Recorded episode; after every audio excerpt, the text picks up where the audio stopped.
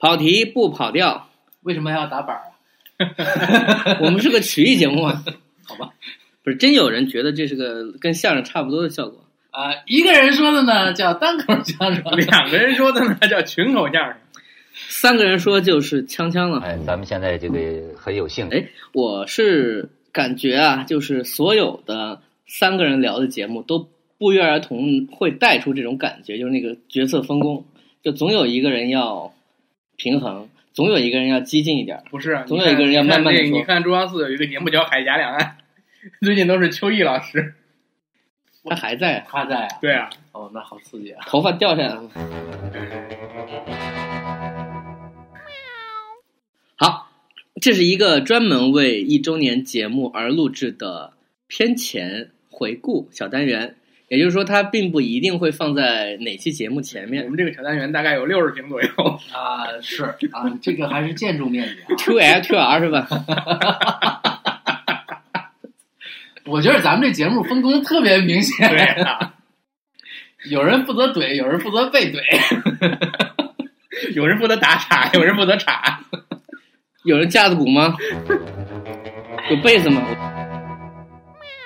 呃，这个节目从呃，应该是回顾一下啊，应该是我和杨老首先先录了一期，这个试播集，嗯，聊的是这个陈凯歌不是说猴的那期，说猴那期是零零集啊对，就是那个是真的是为了另外一个节目而先做的，对，那个节目现在也半死不活。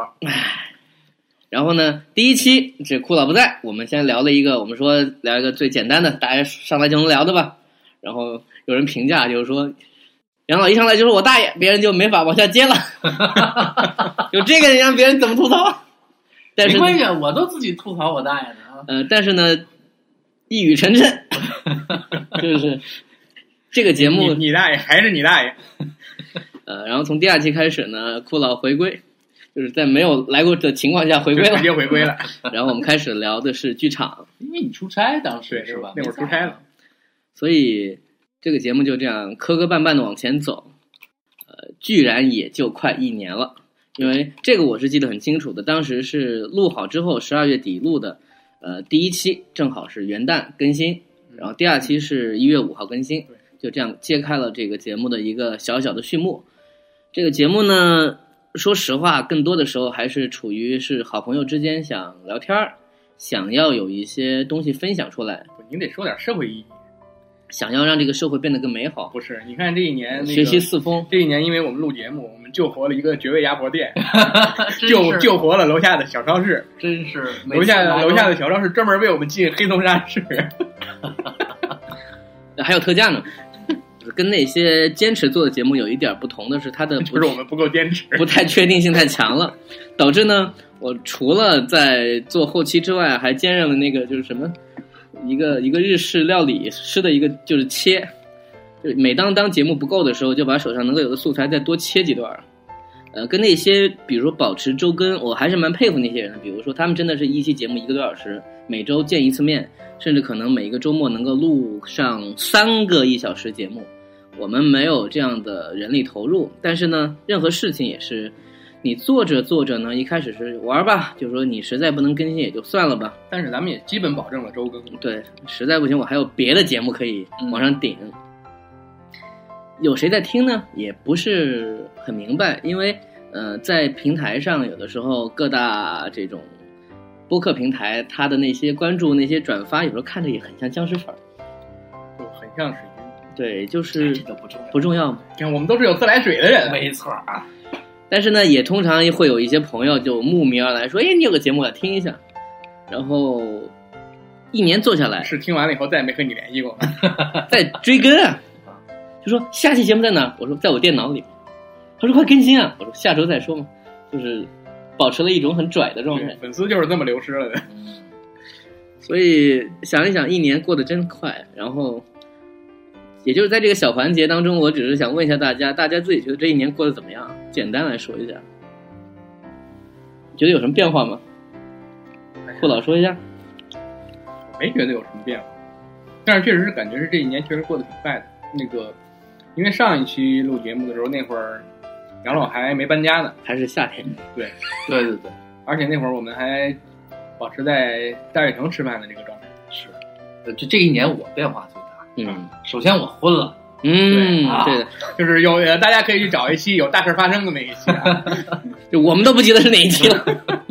咱聊过这事儿是吗？聊不聊？某期开头我有印象啊，某期开头我直接就先说，先祝贺一下。对对对对对，今年还是就变化挺大的呃，，没有打赏的人还是记得打赏。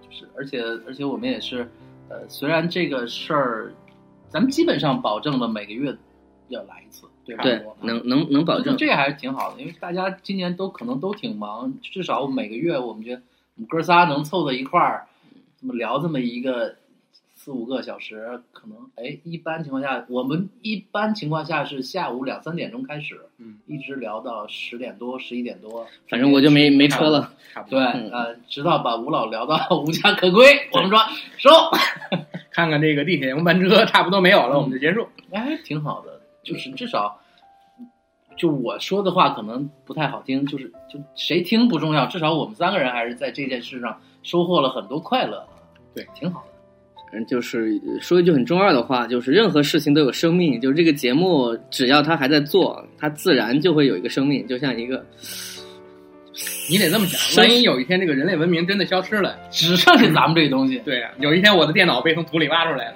你想外星文明就会研究这我大爷是谁呀、对呀、啊？这大事儿到底是一什么事儿呢？就是啊，我靠啊！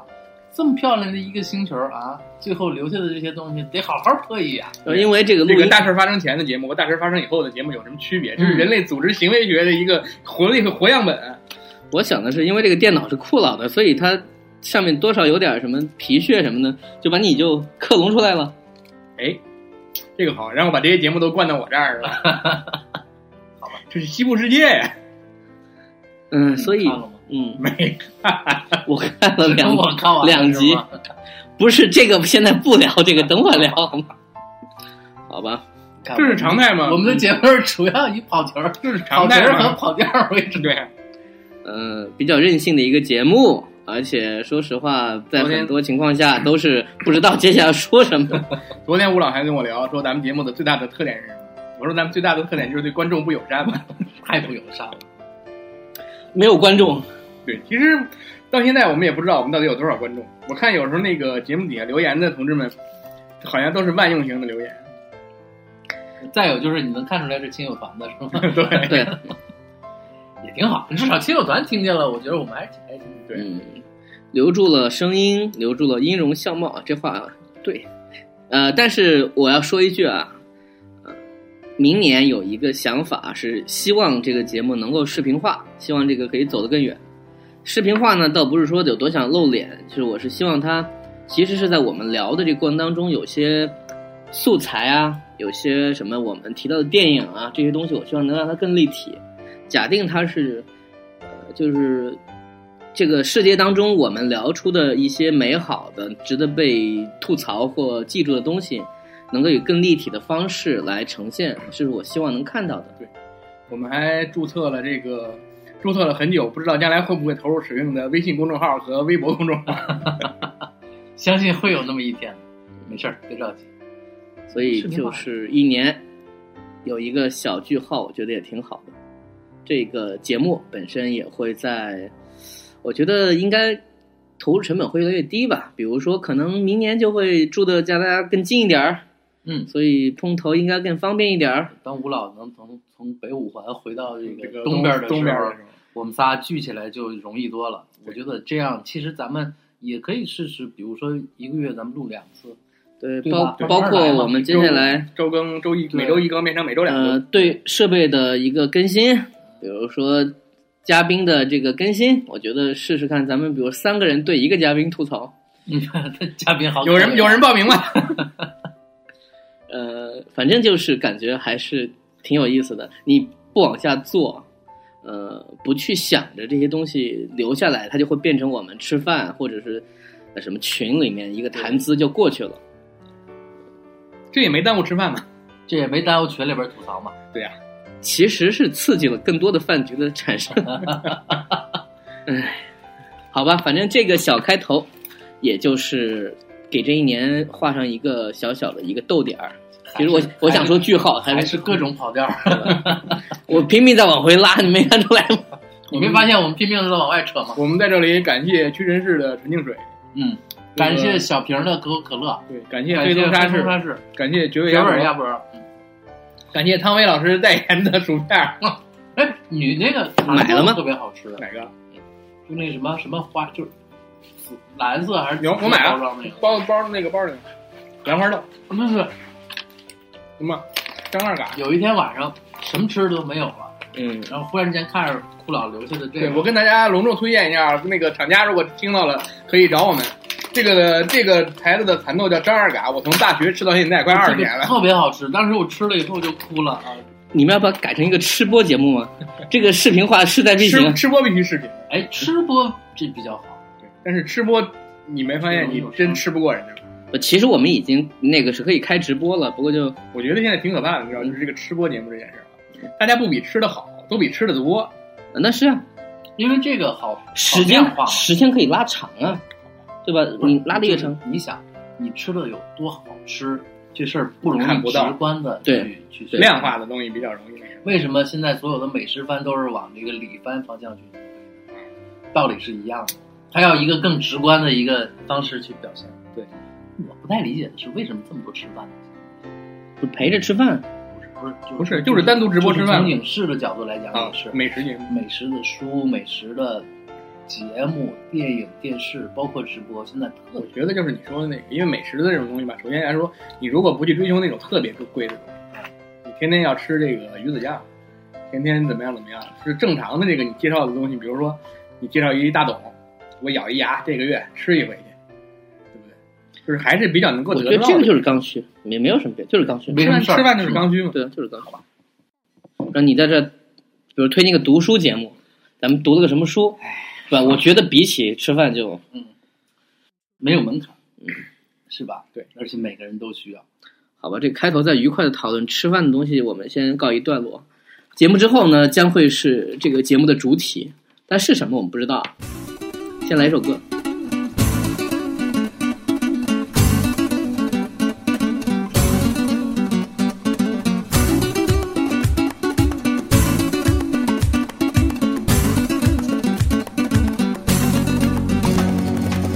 好，鼓掌。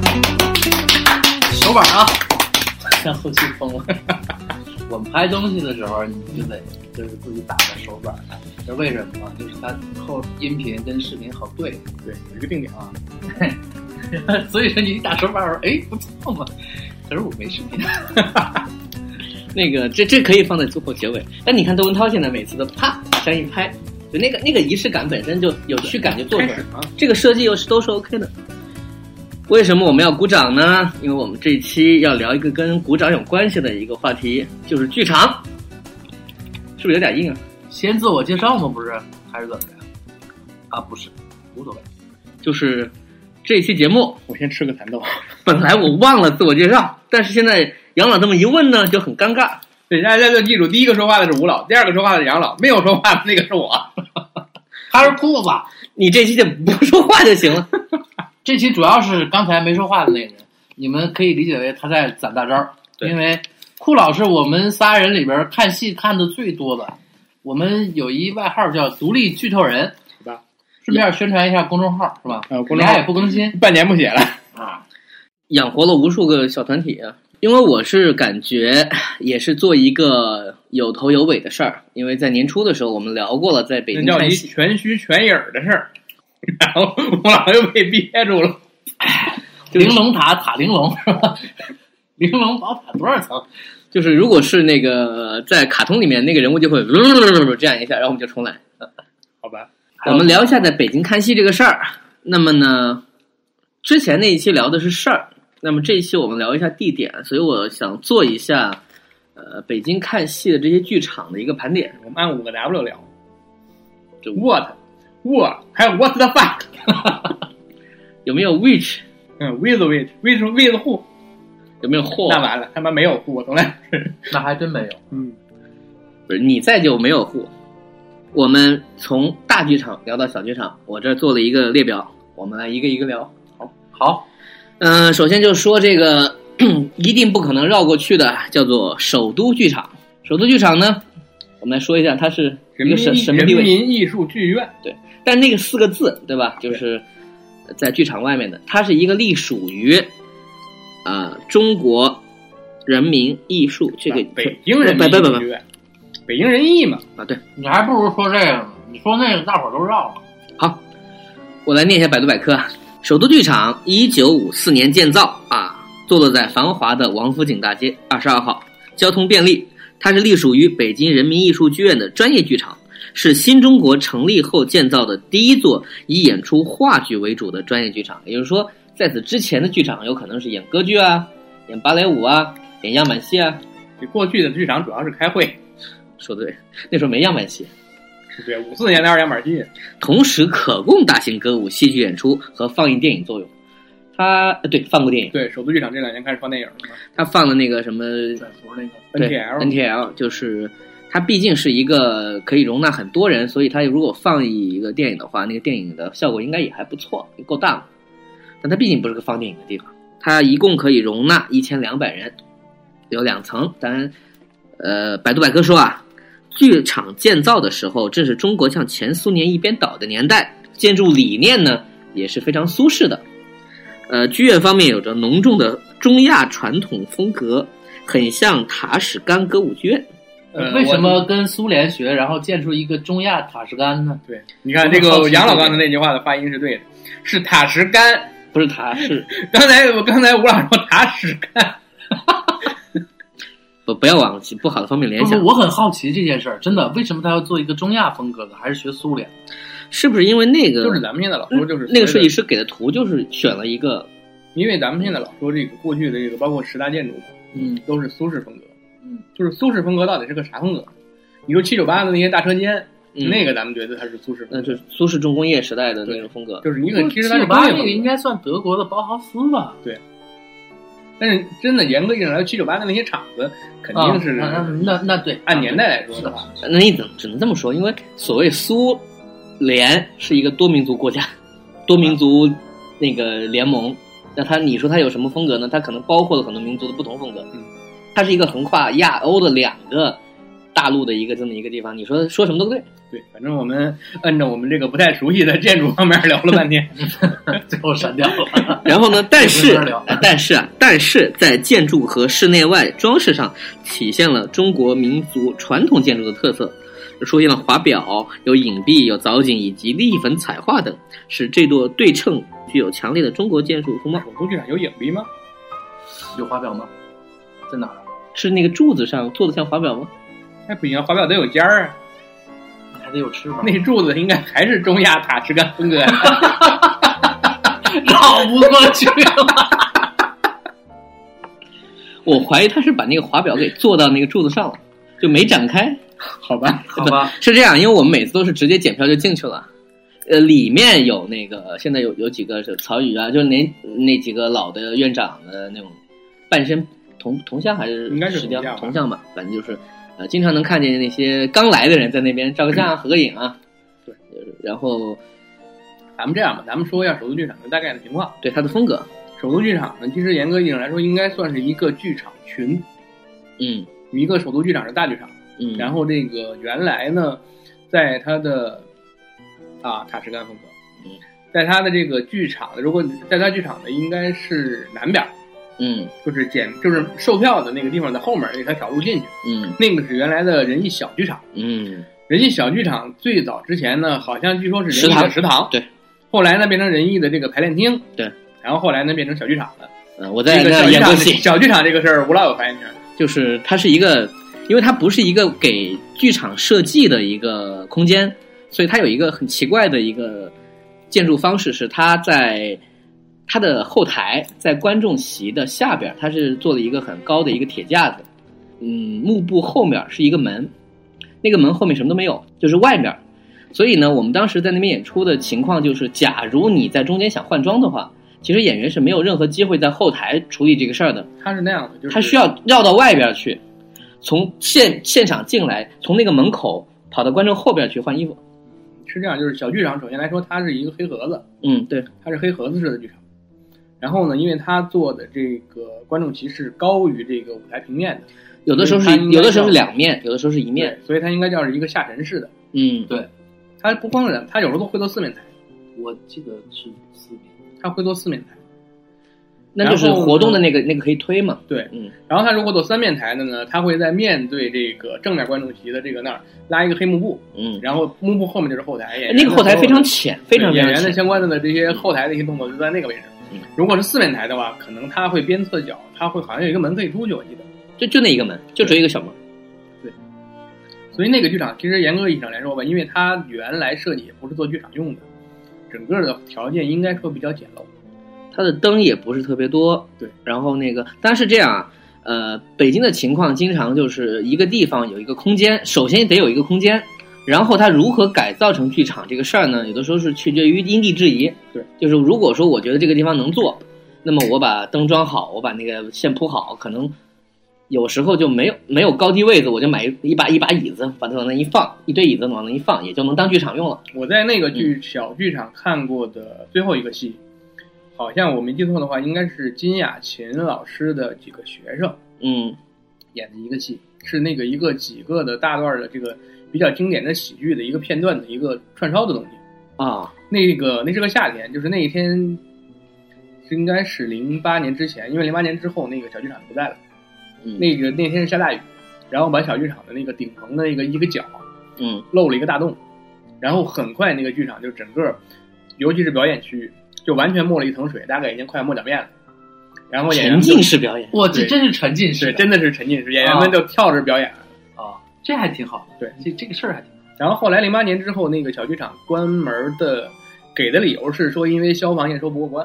很有可能，就对因为在北京这个消防这个和这个叫什么剧场之间的斗智斗勇这些事儿，对其实很多的，而且包括尤其走是店，尤其是零八年嘛，嗯，呃，这个剧场呃大剧场经常很有可能是没有办法演出一些，比如说即便是人艺，他们可能想排一些实验性的戏，或者说是不确定到底多少人看，可很可能会先放在小剧场里面去演一下，也是一个机制了，就是。呃，因为我们也有朋友，当时他在仁义的时候就演过人民的一个戏，就两个人，他和何冰，是一是一对夫妻戏。那你能想象这种戏，它其实对舞美的要求并不是很大，就是在那个小剧场演的。然后现在呢，在那个这个剧场已经消失了，在它的北边儿有有一个新的剧场，就是它的实验剧场对二楼，二楼。然后看卤煮上，那个剧场呢，就环境相对好很多了，就是座位也还是不多。小剧场风格其实是差不就多。也是一个黑盒子嘛。对然后说，我们说说这个首都剧场啊，首都剧场本身呢，就是每年就是仁义该有的大戏，全会在经经典大戏，就是所谓曹禺的戏、老舍的戏，就是他们该排的那个茶馆雷雨骆驼祥子，最近几年还有喜剧忧伤呢，对， 是吧？甲子园，今年这还几年今年还演了花变，呃又对又有花变了嗯。这个就属于叫做什么？就是他是他们仁义这样一个团体，包括他的粉丝们每年见面的地方，就会有很多。其实你去那边票房看，很多年纪很大的老头老太太，对，他就会过来看有什么戏啊，然后看见有戏他就买。就说这个他也不会太管，比如说今年是到底是具体来说雷雨是谁演，他知道还是那那么一波人，可能具体的名单有些变化，头牌是谁，经常比如说你可能这个老观众看了十几年的雷雨，嗯，然后散场的时候握着濮存昕老师的手，说小濮啊，你退步了。那位大婶儿又出现了，是吗？ 呃，然后票还不便宜，就是毕竟是一个这个档次的一个戏，仁义现在最贵的票应该是最最高一档是六百八吧，就是正常戏啊，咱们不说那嗯种特例的东西。你比如喜剧忧伤，咱们就不不能从价格上来聊了。它应该是呃，但是它是这样，每年的演出的这个排，它是提前大半年就排出来了，对，不是不是大半年，一年。他一年他对整个演出计划就会排好。然后呢，除了仁义自己的那些常规戏之外呢，有时候会有一些展演戏，就外国戏，对，比如那个林兆华邀请展，呃，林兆华邀请展这两年不在仁义哎对，不在仁义了。对前几年我们在那边看过一些外国戏，对，首都剧场现在是每年自己做一个这个国外的优秀剧目的邀请，好像俄罗斯的戏比较多，基本上是俄罗斯和前苏维埃国家或者乌克兰剧团，波兰、白俄罗斯什么的。然后有时候我们也会在那边看到一些其实可能比较适合小剧场演的戏，但是可能就刚好也就过来了，所以我们能看见一个很大的台子上你记得上次我们看过一个没有说话一个小时的，你看过吗？那个六个什什么么是寻找剧作家的男人，皮兰德罗啊，呃不是皮兰德不是罗米，兰德，是另外一个是那个四个人，他在舞台上做了一个台，那个台本身就是各种小装置，你记得吧？反正也是一年邀请展，对对对对对，就咱们看在大门外的那年。就是那些戏本身呢，就是其实可能更适合观众近一点儿，因为大剧场它有舞池有什么，就观众必然会离那个观众比较远。比如说，但这个就是他们自己会考虑了，因为总体来说这样一个剧，我们这么想嗯，那个戏就即使是四个男演员，嗯，人家是国外来的，你放在小剧场演多少人家能把这几个人的机票全凑正了。那那就是商业上的问题嘛，可以理解。可以理解。所以呃首都剧场呢，不是我们去的比较多的，但是呢，每年会有那么集中有几个好戏，你能在那边看到，是这样一个情况。还有一点就是，咱们不会是频繁刷仁义的戏嘛，这有的人是真就是每年都刷，那你怎么办？就咱也不至于看到濮存昕退步了，是吧？对，那个我只能看到濮存昕老师这两年没进步，好吧，就是胖了嘛，这都是好吧，又胖又黑了。就是每年一去偶尔看，濮存昕老师还是躺在地上演戏呢。这个我就当你是在夸他了，我这是感情充沛嘛。你看那个大建筑师充沛到把自己都压不倒是，你了。想吧，大建筑师躺在地上，嗯哈姆雷特躺在地上，李白躺在地上，天鹅之死还躺在地上，哎，是不是叫天鹅之死？就那个那年在小剧场，嗯，小剧场三十年的那个，蒲老师是个无脊椎动物，哎，这是他，这是这是吴老说的啊，就按照你这个描述，就人我家就们因为戏足够好，所以呢，去肢体化是一个我的在表演上的一种追求。而且台词也足够好，躺在地上照样声震全场。啊对呀、接着编，这么跟你说吧，濮存昕老师有一年将来就算瘫痪了，照样是个好演员。我实在不行，我还可以接班去演星期四那课，哎，星期几？ 十四堂， 14堂星期二吧星期二吧，星期二。我操！你看我们一句话黑两个人， 有你的。谁呀？啊，金老师，对不起啊。 嗯、o 那 k 你要这么说，金老师那个更贵。那也是，对，那就两个人，金老师大剧院，嗯，少爷，您在这儿呢。你威风啊！ 您看我，您看我眼拙了不是？没瞧见您呢，我这儿嘿给您请安了。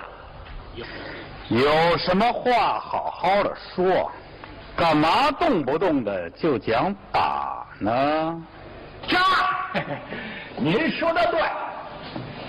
你看啊，这位马五爷的茶去，我后这儿五爷，你慢慢喝着，我后边看着。好乖，哎呦，老爷您来了，你坐坐前，你可以跟那当官的坐到一块儿。你要想交朋友，你到小酒馆里去，那有军官给你讲军营里的事儿，把天上的星星都给你讲的一目了然。过一会儿，过来个漂亮的女佣人偷看，哎呦那个劲儿哦！他当时知道你们把登陆艇甩得越来越远了吗？他当时正看着他们呢。我当时跟他说：“舰长，如果我们冲得太远了，那些登陆艇，你是从哪儿弄来的这些书呢？我是这一本那一本从随军医生那儿借来的。就凭你的学历，你认为你能看懂这些专业性很强的科学论著吗？那反正我还是看明白了一些，什么叫条件反射？不知道，什么是精神分裂症？好像是一种精神病态吧？好像症状是什么？不知道，实际上你在议论精神病态的时候，你根本不知道你说的是什么，是不是这样？我没说我在这方面有学问，你听说过这句话吗？一知半解最危险。听说过。你脑子里装了一堆你不懂的名词，根据这些就居然判断你的上级有精神病，还把他解职了，这么说正确吗？我不是书上说什么我才把它解职的，那是因为我们的舰处境危险。不谈你们的线，我们现在谈的是你到底对精神病学明白多少吗？这是个尊重的问题，我给你提出问题，你就要直截了当的回答我。想对我支支吾吾、蒙混过关，你他妈要后悔的！草莓，草莓有什么原则问题吗？小偷小摸也是偷吗？你在我的舰上敢？哎，你再说，一年到头的，我们才能打几次牙祭？ 现在那些负责食品供应的慢条斯理儿的老爷们，那跟我在后勤当少尉的时候可不一样。我那时候没错儿，长官一叫，我是，马上就跳起来。然后呢，我们接下来往下聊，嗯呃咱还没聊首都剧场附近吃啥的，啊，对，想起来了，呃，基于这个每一个剧场都有各种不同的交通情况，所以我们也会顺带的说一下这个首都剧我场啊们呢想，吃啥呀？就边上那几个小首店都儿剧场那必须就是吃拉面的，对呀、就是，但是你要往远走一点儿，其实还可以，就是王府井嘛，你看就是咱们现那儿在没啥好吃的，咱们现在聊的都是穷人乐，啊嗯，对不对？吃个拉面啊，弄个黄河水啊，黄河水是覆覆盖了两个地儿，嗯对，东宫不也基本上就是对，黄河水，但它在两个中间嘛，东宫现在改名了，东宫现在叫啥？东宫现在叫龙湖剧场，嗯，对，啊，隆福寺的那个又捡起来了，对是吗，是他们要把那一块文化做起来啊，这个等会会聊啊。呃，那就也就是说，我们我们说一下，就这个剧场，一般大家坐地铁坐到王府井站，然后往北走一点儿，坐灯市口，灯市口吗？东市啊口，灯市口往往南走一点儿，或者是东或者四你坐往东南四那啊站，嗯，都有就是其实交通很方便，就是怎么走都可以，其实就是它呃也很显眼，你稍微的绕一下，就是它坐落在那个大街上，但是你说很显眼吧？那回我从东市口出来，嗯，我有点那个就懒得走了嘛，我说反正十块钱起步打一车吧。当然，可能这也跟司机的这个心理心理状态、他的期许有关系啊。我说是不是首都剧场？哥们儿说那咱走一高还是二高啊？ 又要拉着我去首都机场，啊这是跟你舌头有关系吧？ 唉，就是它其实就其实他也不知道首都剧场可能你应该说仁义他就好了，啊，也有可能。对吧？他可能老老北京什么的，啊、对，我觉得大部分人应该其实你心目当中就觉得刚是才吴老仁仁义剧场说对首都剧场什么的，我还二胡了一下，嗯，然后你说了两句，我才反应过来啊，它的那个呃剧场的牌子叫首都剧场，外面有一个大的一个石头上雕着就北北京京人人民民艺艺术术院剧院，对，就是北京人北艺京人民艺术剧院给大家推荐一下啊，现在好像是你跟他们哪个部门联系，可以在首都剧场里面拍婚纱，可以上舞台，哪个部门呢？就大家上网查一下吧。不是你没拍过是吧？呃，我争取将来有一天吧。哎，你就我真觉得这是对你来讲是一个选择，好吧，对吧？等你拍的时候，这事还挺好玩的。嗯，等我，呃，说北京人民艺术剧院一定要坚持到我拍我要照的那一天。啊不行，咱们还有国画， 不过这手人人一捋着胡子说：“我跟国画还不定谁走前面呢。我就硬转了。就接下来咱我们们聊要国画聊聊国画，就是中国国家话剧院的剧场。好像大家都会唱这歌吧？跟我一起来。所有被热烈浸透的夜晚，如此遥远的旋转，所有眼前的远去的黑暗，汇聚现在。所有那漫长的、疯狂的爱，经过后是如此短暂。所有坚强的、脆弱的承担，期盼彼岸。终止我每次呼吸，让心灵穿透最深的秘密，指引我抓紧生命的美丽。如果我现在死去，明天世界是否会在意？你梦里何时还会有我影迹？在你眼中，在你